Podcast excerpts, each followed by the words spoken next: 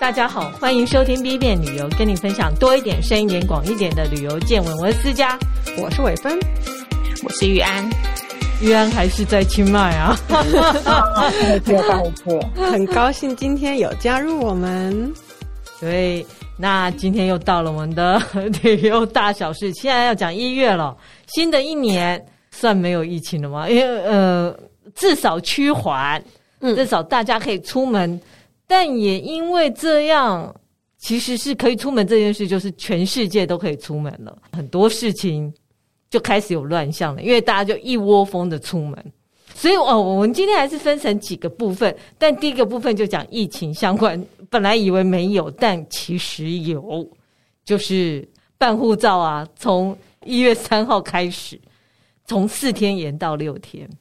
嗯，哦，因为太多人，太多人要重办，或者是那个过期了。对，对我自己在去年十月去办护照的时候，就人很多了，那时候还没开放嘞。然后结果现在人更多，因为已经全面开放了。所以，呃，我有一个数据，就是那个外交部讲说，他们去年十二月啊，收件就收了十一万件，可是这个。去年一月到八月，就是没开放前，他才收二十万件。你看哦，他等于一个月大概去年的八个月的一半，其实是相当惊人。他人力真的是不足啊。嗯，这毕竟说是三年来那些所有的过期的都集中在这个时候，因为我也是发现我过期，啊，因为之前你都。因为不能出门，你也不会去检查。办对，对，所以大家要出门前要检查一下，不是过期哦，你要六个月以上效期。嗯，所以反正就是六个月以上效期，你才能出国。对于四天改到六天这件事啊，那个进管局也很有趣哦。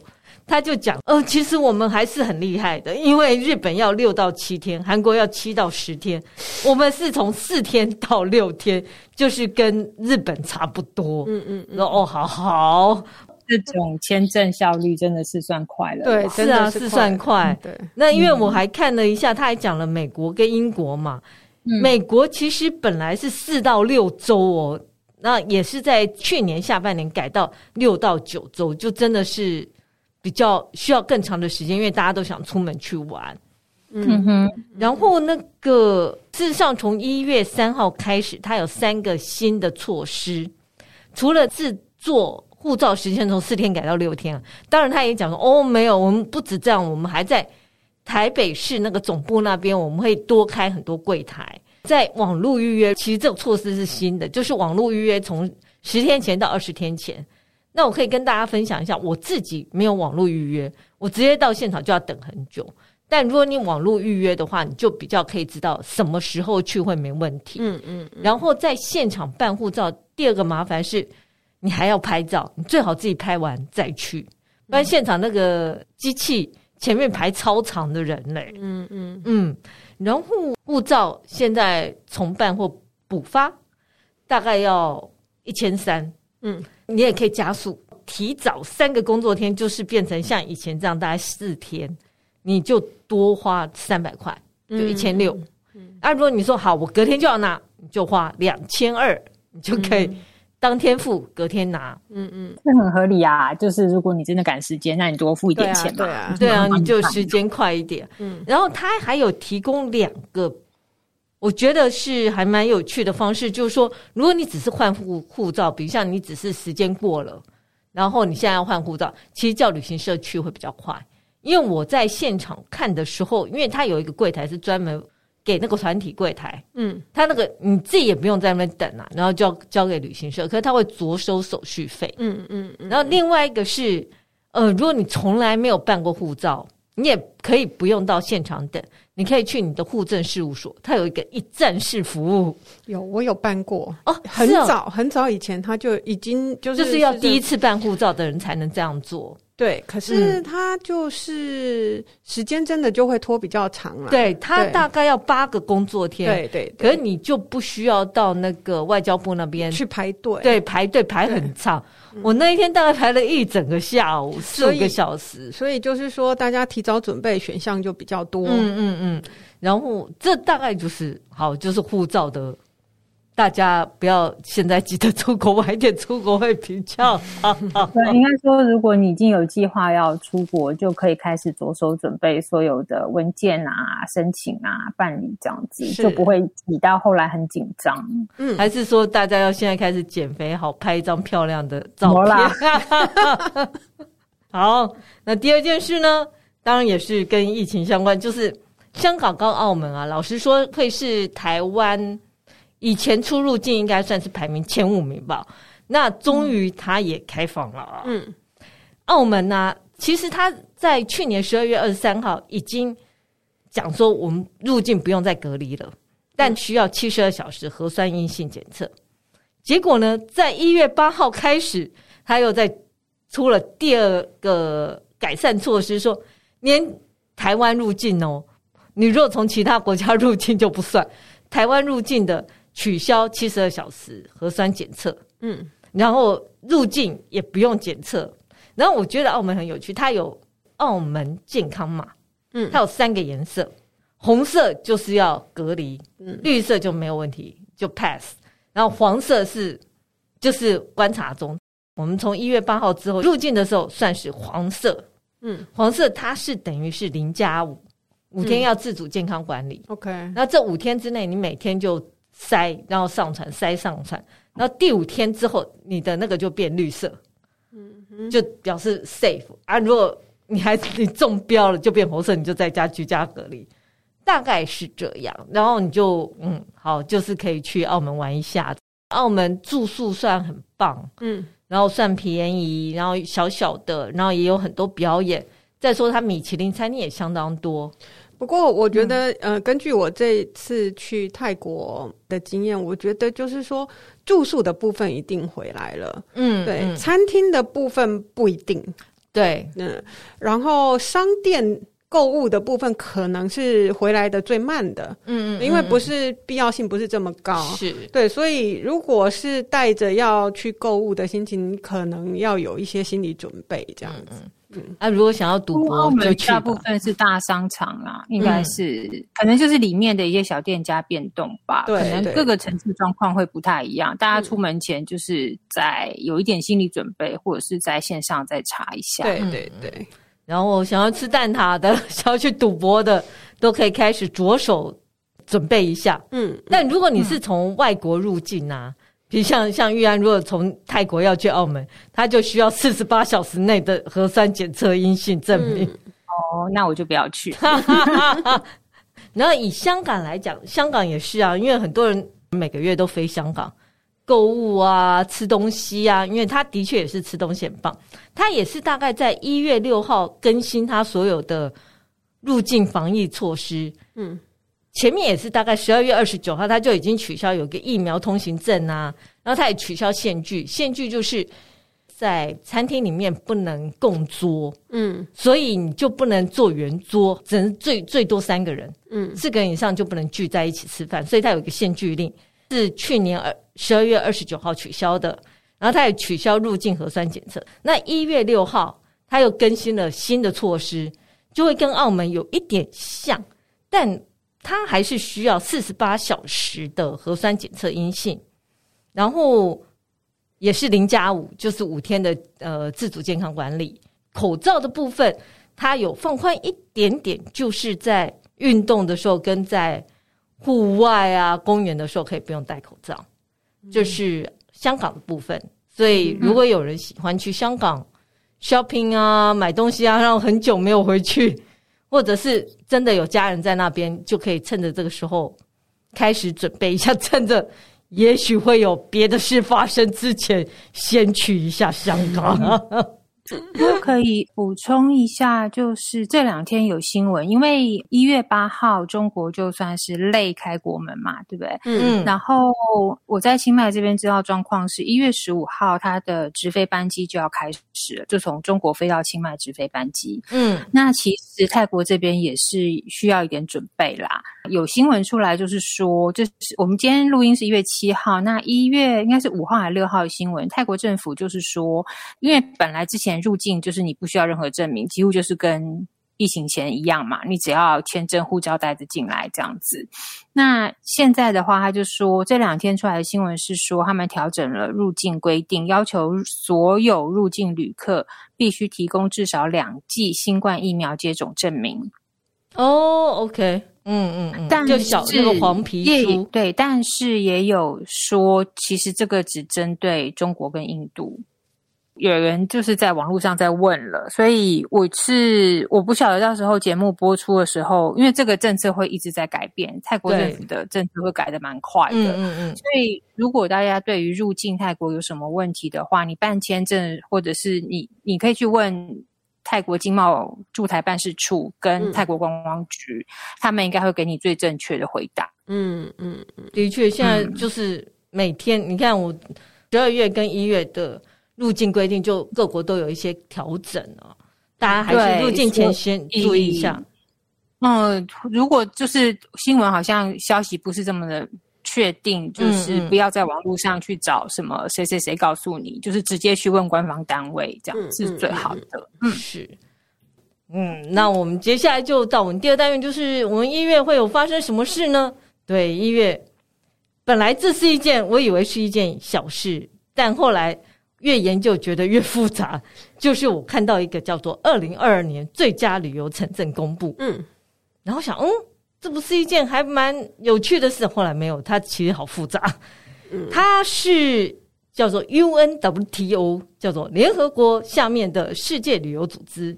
它是在十二月选出三十二处二零二二年最佳旅游小镇。嗯，我想说，哇，应该很好玩吧？好。没有，他其实是一个有点严肃的事情，就是说，他希望告诉大家，告诉这些小镇们，这些是你们的标杆，你们只要跟他们这样好好做呢，你们在经济上或者是各方面就可以跟大城市相比。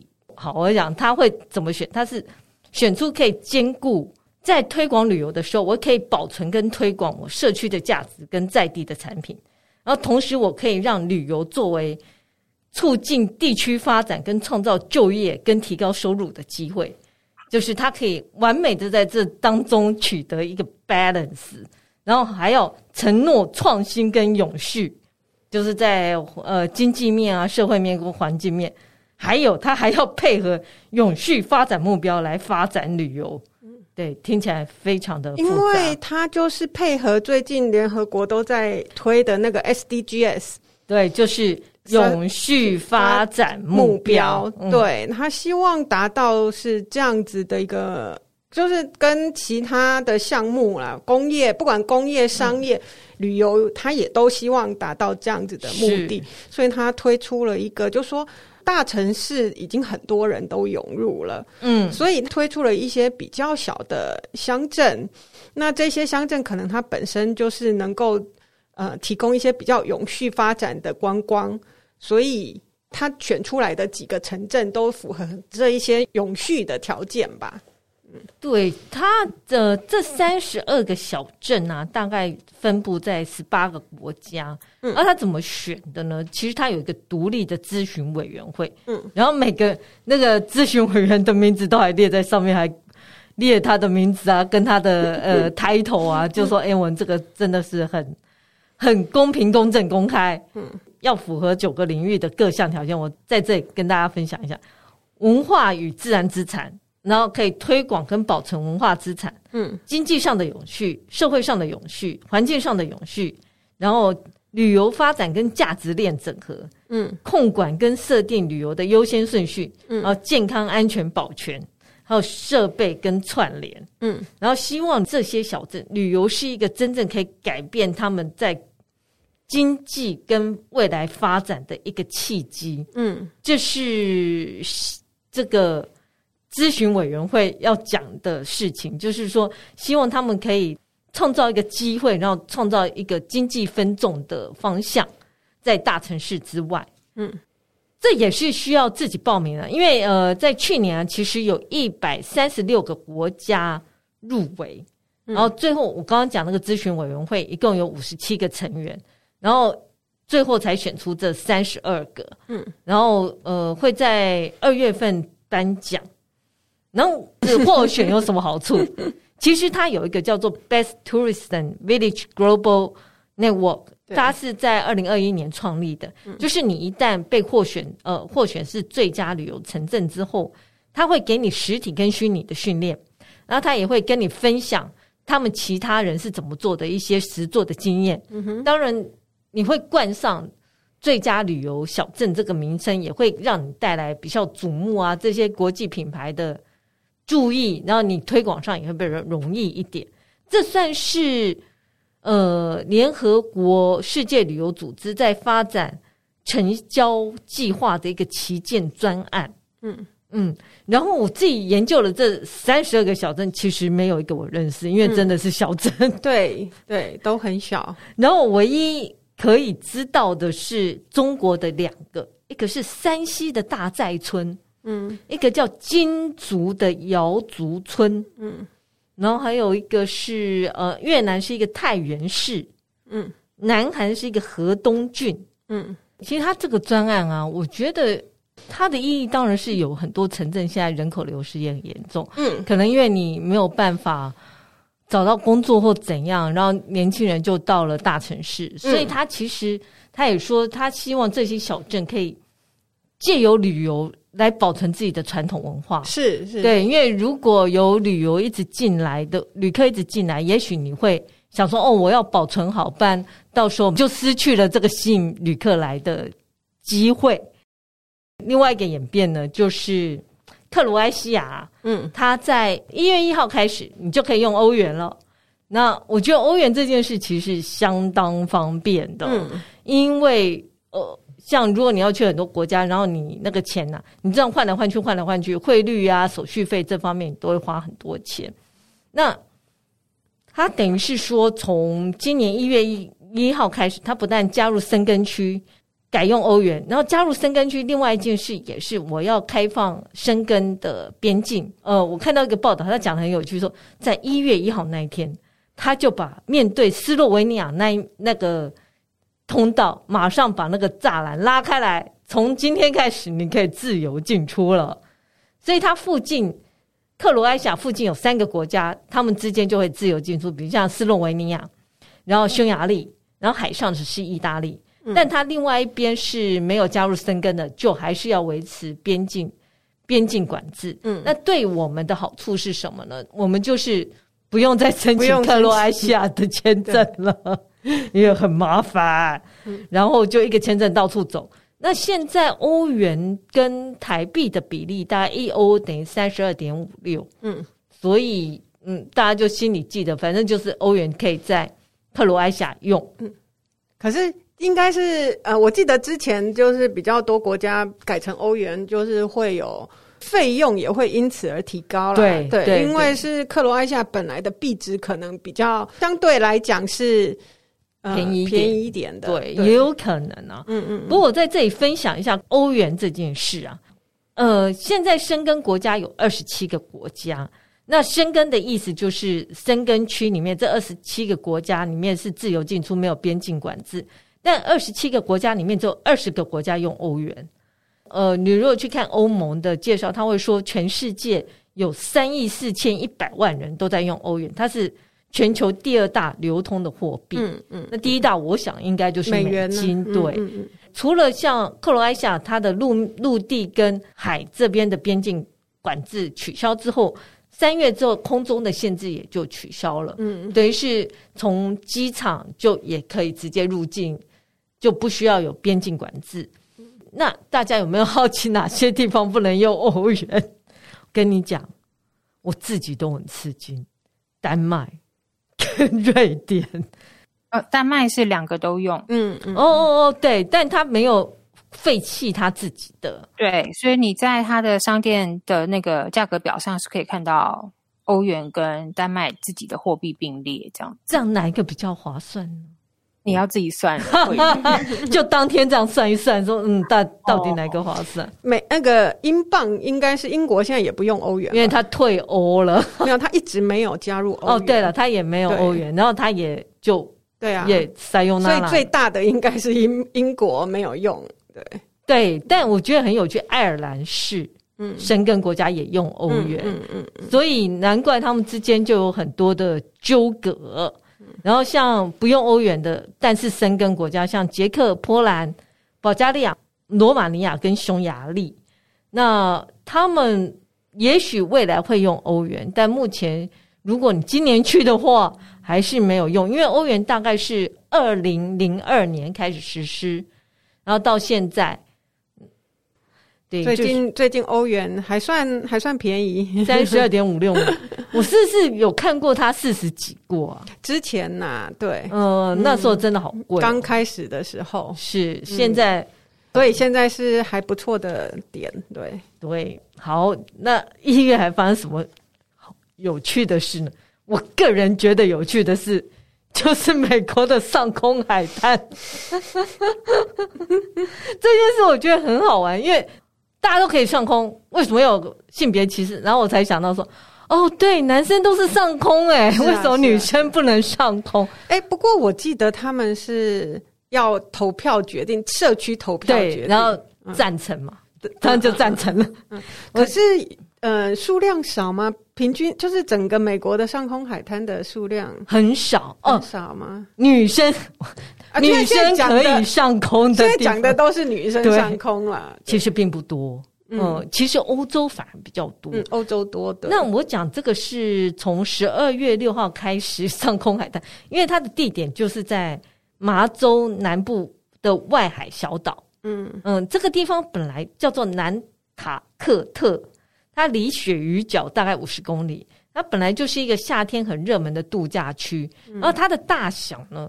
跟台北市一样大，嗯，因为它大概两百七十二平方公里，台北市大概就是两百七十一点八，嗯，然后它的重点就是男女皆可上空。然后对伟芬刚刚讲那个法令，就是他那个法令叫做呃 Gender Equality on Beaches，就是海滩上的性别平等专呃，这叫什么准则负责。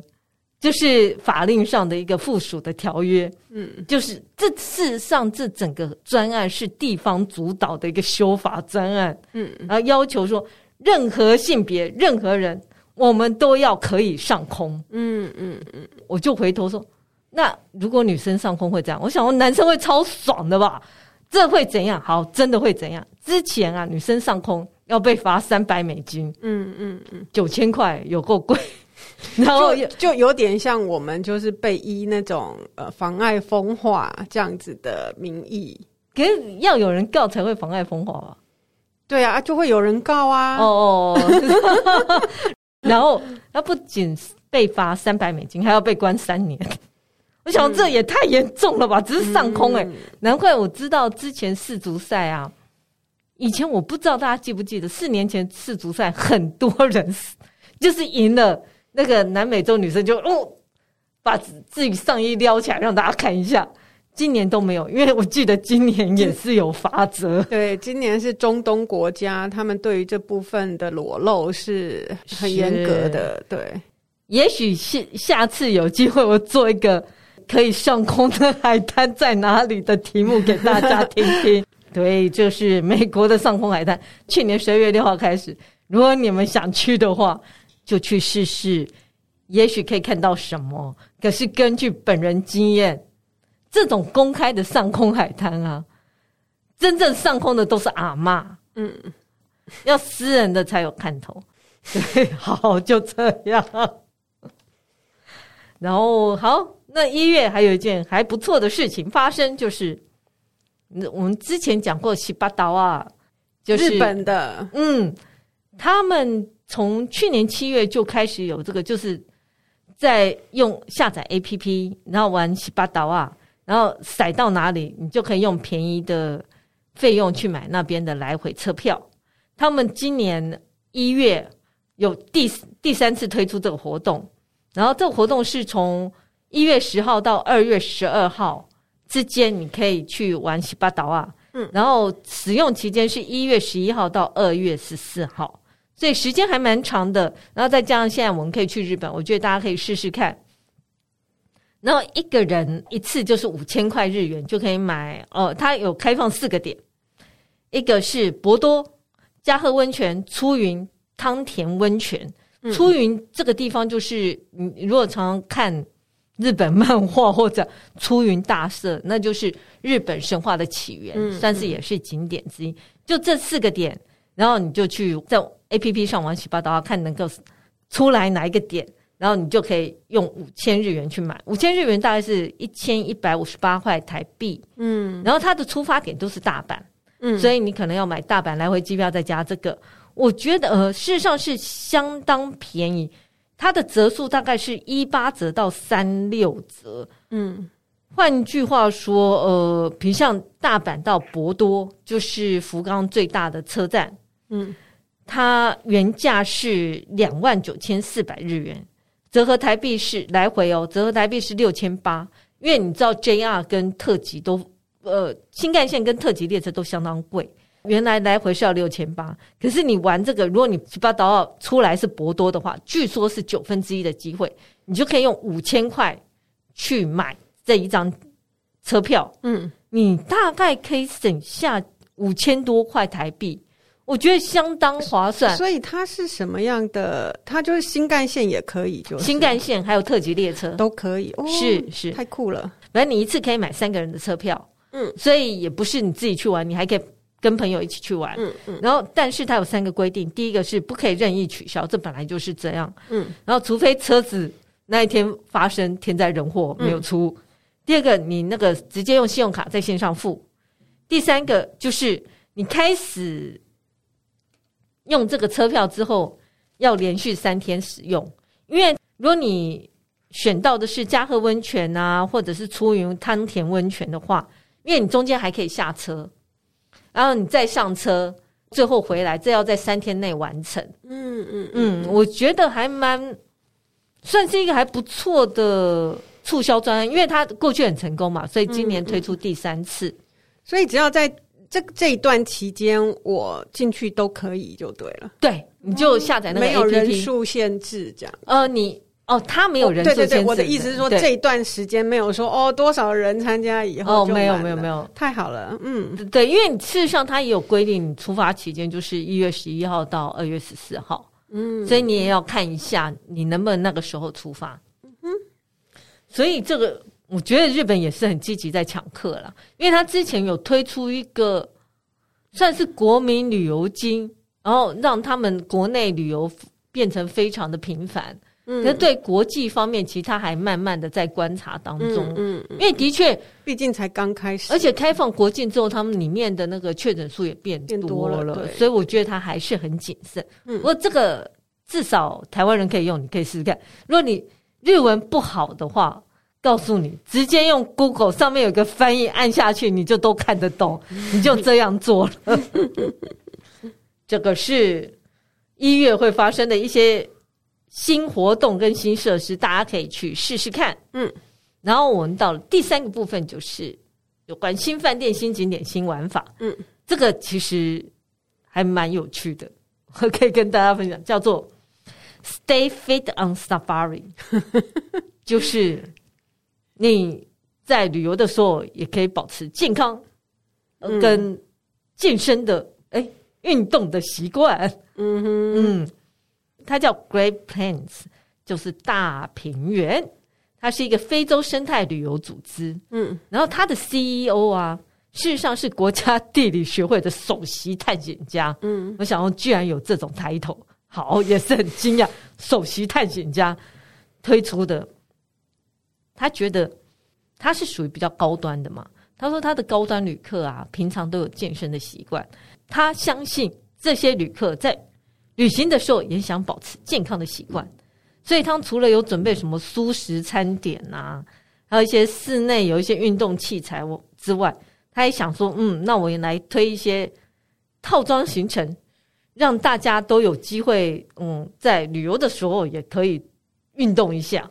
但没有人来旅游的时候就还蛮耗体能了啊。对，可是你会有更多有趣的方式去运动。嗯，对，比如像。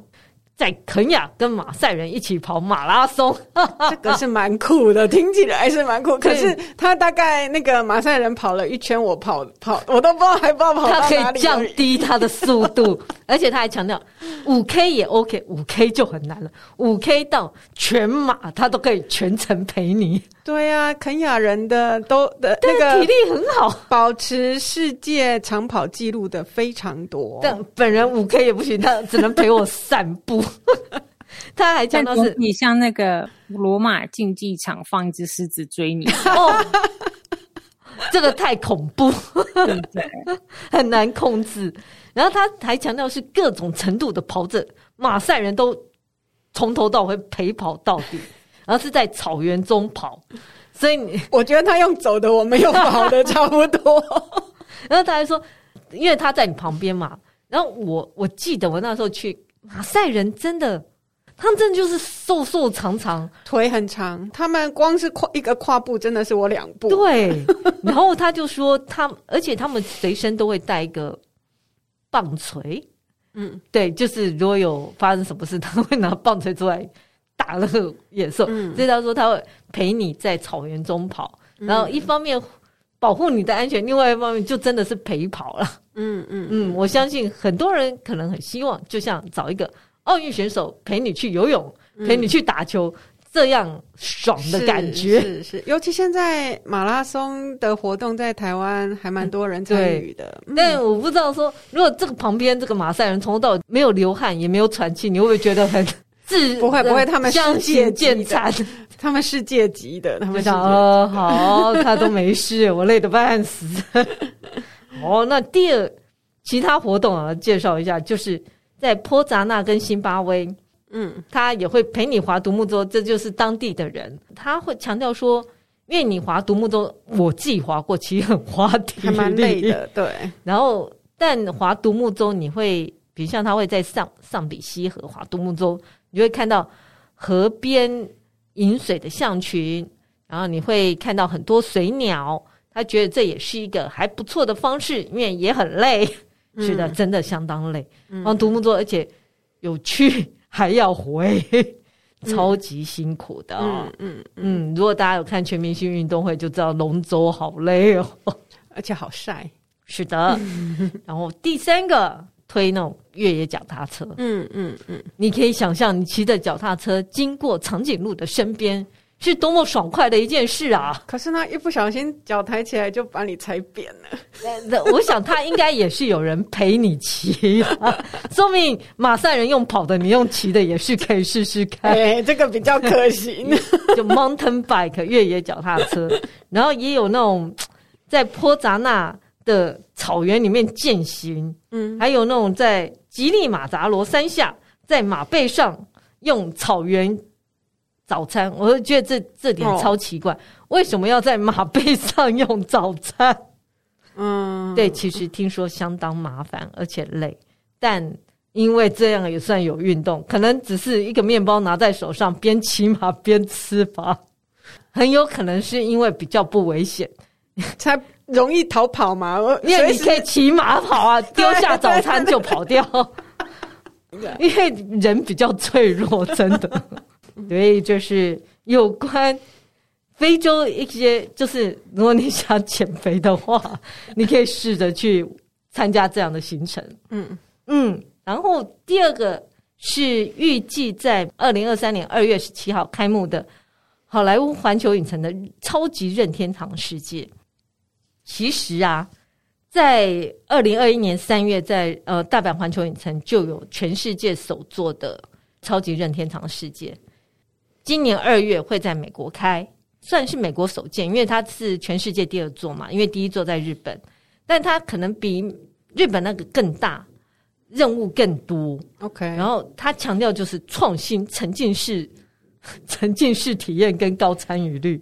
现在流行沉浸式沉浸这样，对哦，呃，他也有讲说，他们做的是主题乐园，从来没有做过，因为过去主题乐园可能你就是坐在车子上啊，然后经过那一个通道，然后旁边有很多怪事发生。嗯，但他现在会用扩增实境技术，就是 AR 跟投射技术哦，让你就在游戏里面。好，地点在哪里？在那个好莱坞环球影城。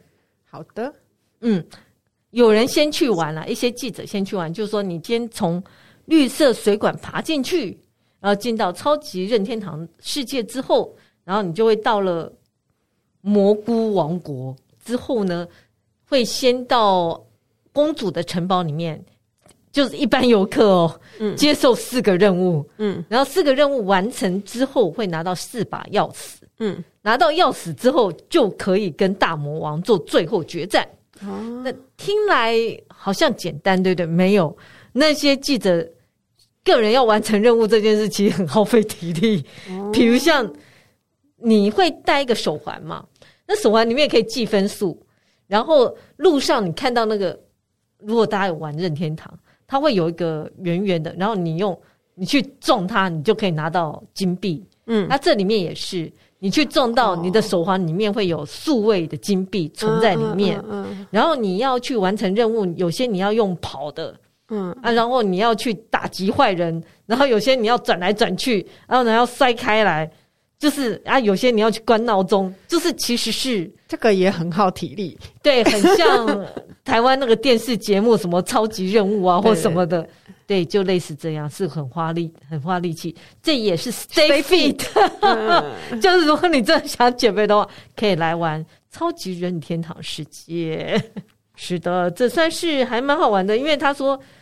希望让你觉得你自己就在游戏里面，嗯嗯，你就是超级玛利欧，对，所以他那个分数都会记在你的那个手环里面。我是蛮好奇的，因为这个它听起来它就是用了很多沉浸式的 AR，对，就是 AR 的、嗯、的技术，应该是。蛮蛮能期待的，对，因为呃，AR 技术就像我们在抓宝可梦一样，后面其实是真的，可是你透过会跳出影像，对，让你觉得哦，我真的可以打它或怎样，嗯，算是很好玩。而且我觉得好处是它没有另外收费，它的费用其实也是包含在环球影城的一日通行证里面，美金一百零九，就算是还蛮有趣的一个。嗯、如果这个最好的方式啊，我觉得就是你先去 download 那个 APP，JRC 日本，嗯，然后去大阪环球影城玩那个任天堂超级世界。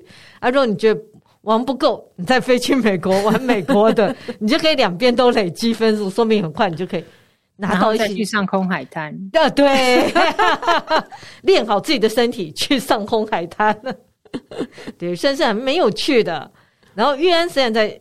清迈，但玉安他要跟我们分享那个有关一些有趣的新饭店。嗯嗯，其实饭店这两年都一直陆续在开哦，那只是可能形制比较不会像以前，就是那种超级大饭店这样子。嗯今天是因为刚好看到要讲旅游大小事嘛，总要找一些新的、有趣的推荐给大家。那这个饭店呢，它是在意大利的中部，它是由一座十二世纪修道院改建成为十二间套房的设计旅馆。嗯，那它才刚开幕，然后就成为了那个设计旅馆全球设计旅馆联盟的一员。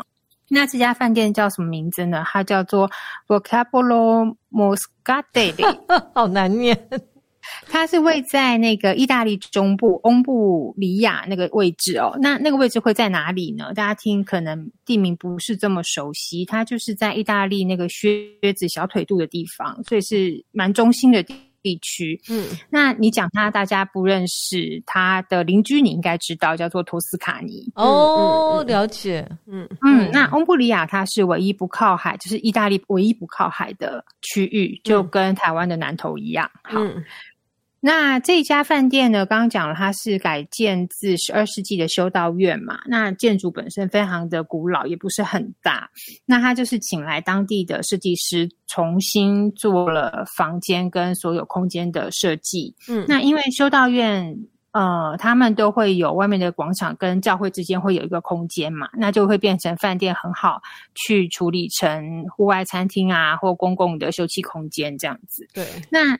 它的特点在哪里？在于说，它所有的饭店内部的装潢，除了请来当地的意大利的设计师设计，每一个房间的四柱床，就是嗯，床旁边有四个柱子，对对，对，那一般我们知道就是比较沉重，就是木质的那种，比较厚重。嗯，那它这个呃设计师呢，这个品牌叫做 Lispi L I S P I，它做的就是比较是呃金属材质，然后线条比较简单，那也蛮有趣的。嗯，然后它里面的那个被呃房间的床单啊，通通都是当地棉麻的手工床单。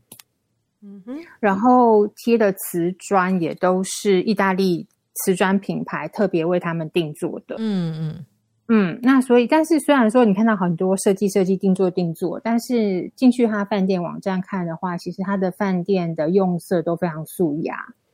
然后他的那个房间里头啊，有一般的客房，然后也有的是套房的形制。那有些套房里面甚至还有自己私人的小小的花园，自己私人的 Jacuzzi 这样啊，还有小小的花园。对对对。然后呃，他现在我看了一下它的价钱，因为他是在满呃山区嘛，然后附近的那个风景就就很好，非常安静。呃，建筑的外观也维持原来的样子，就是那种用石堆砌起来的修道院，小小修道院。那看起来风景跟气氛都不错。然后它的餐厅也都是当地的农产品。嗯嗯嗯嗯。哦，这种也是跟永续有关。对对对。然后它的。住房费用，我现在看了一下，一二月几乎都是满的。然后三月的话，最基本的房型价钱一个晚上是大概差不多一万三千多。是。还好吗？修道院，因因为一般来讲，它的那个建筑能保留到现在的还蛮传统的。对，对，我只是很好奇，不知道它里面的那些像卫浴啊什么的。嗯，对，它的卫浴有一些房型是跟房间是分开来的，嗯、那有比较小的是它就是那个浴缸做的很可爱，像半个蛋壳一样砍在那个墙壁边边这样。哦。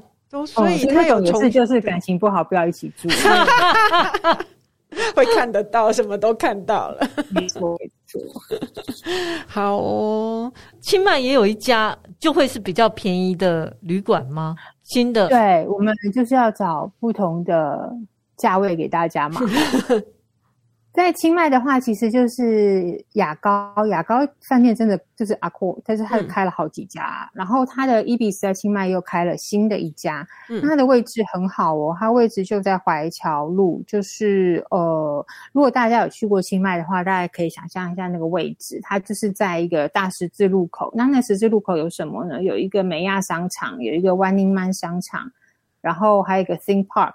Theme Park 就是现在有小丸子跟忠犬八公在那边的地方。哈好，那边非常，因为非常的热闹，商场很多，然后超市、餐厅、咖啡馆都很多。那它的位置就是距离那个梅亚商场差不多。我看梅亚商场，我觉得好像梅亚吗？梅亚商场 M A。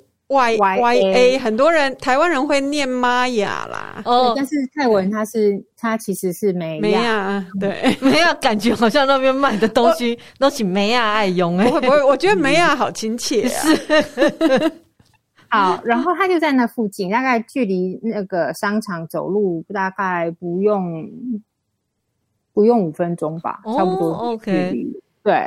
然后它往西的话，就是可以到清迈大学和素铁山方向；那往东的话，就是可以到商场跟古城这样子。嗯，嗯，那那个饭店现在它，我看一下它的房间总共有一百四十二间房哦，还蛮大的。那 Ibis 对，呃，那它 Ibis 大家都知道，就是它的饭店就是干净简单，是，然后该有的条件都会有这样子。嗯，然后加上它现在新开的这一家，地理位置我觉得又还不错。它就很便宜了吧？对它，我现在看它一月的旺季哦，一月算这边的旺季嘛。嗯、那它含早餐的话是一千三百八十八泰铢，好便宜呀、啊！对，呃，放今天有健身房啊，就是你不用去跟马赛人跑步，你就可以在。对，而且我看它的配色什么的，是还蛮舒服的。对，因为 Ebis 有一有一款就是纯白嘛，然后里面的装潢就是非常年轻，然后又简单这样子。嗯嗯嗯。推荐给大家，如果有决定要来清迈旅游的话，它是应该是还蛮不错，而且它很新，而且最近好像有直飞了，对不对？有，有，有，一月会有三家直飞，就是本来的亚航跟长荣，华航好像是月底会飞。嗯，所以嗯，大家可以安排一下，如果农历春节有放假的话，可以去玩一下。嗯嗯，农历春节嗯就现在买不到了吧？那，真的吗？那我们就到第四个部分，网络追追追。凡是年终呢，或年初，我就要来星座跟生肖的大预测。那不要以为只有台湾这样，其实美国也一样。我就是看到有一篇《Condoness Traveler》，他是英国的，他就写了十二星座今年最适合去哪里玩。然后想，哇，他要怎么做？其实他写了一个很复杂的东西。呃，他们根据他们之前有推出一个叫“二零二三年最佳出游地点”，从那边做基本名单，然后再根据各个星座今年的需求喜好去筛选出来适合的呃地点，然后他也会建议你日期。不过真的太过复杂，所以本人在这里只告诉大家十二星座应该去哪里。不然你如果看他的内容超复杂，又讲什么冥王星啊、天什么水星啊什么，所以你要去哪里？嗯，啊，真的很复杂。母羊座他觉得适合去肯亚，yes，因为旅呃他是天生的探险者，这样。好好，那金牛座要去威尔斯，你看他就只讲威尔斯，所以这是一个英国的杂志。对，因为威尔斯不是太多人知道的地点。好，我去过了，威尔斯还蛮好玩的。双子座适合去澳洲的昆士兰，巨蟹座要去美国加州中部的海岸，嗯，狮子座要去摩洛哥的马拉坎，啊，处女座要去法国的罗亚尔河区，天秤座要去阿联酋的沙加，沙加在那个杜拜的附近，天蝎座要去墨西哥的尤加敦半岛。嗯，对我。I don't know why。呃，我呃之后我研究多一点，我会在 po 文里面告诉大家为什么。然后射手座要去埃及，嗯，摩羯座要去尼泊尔的穆斯塔，水瓶座本人 要去台湾。我想什么？就是叫我不要出国啊！我看到我超吃惊啊！台湾，台湾还是可以在岛内旅游啊？你有点嗯？为什么？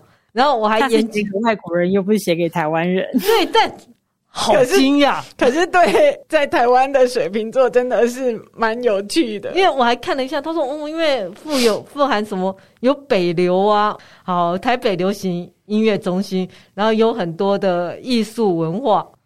哦，他很有趣的是，他前面还写说，请参考你的星座，还有你的上升星座跟你的下降星座。我想，我说，哦，好好专业的一篇报道。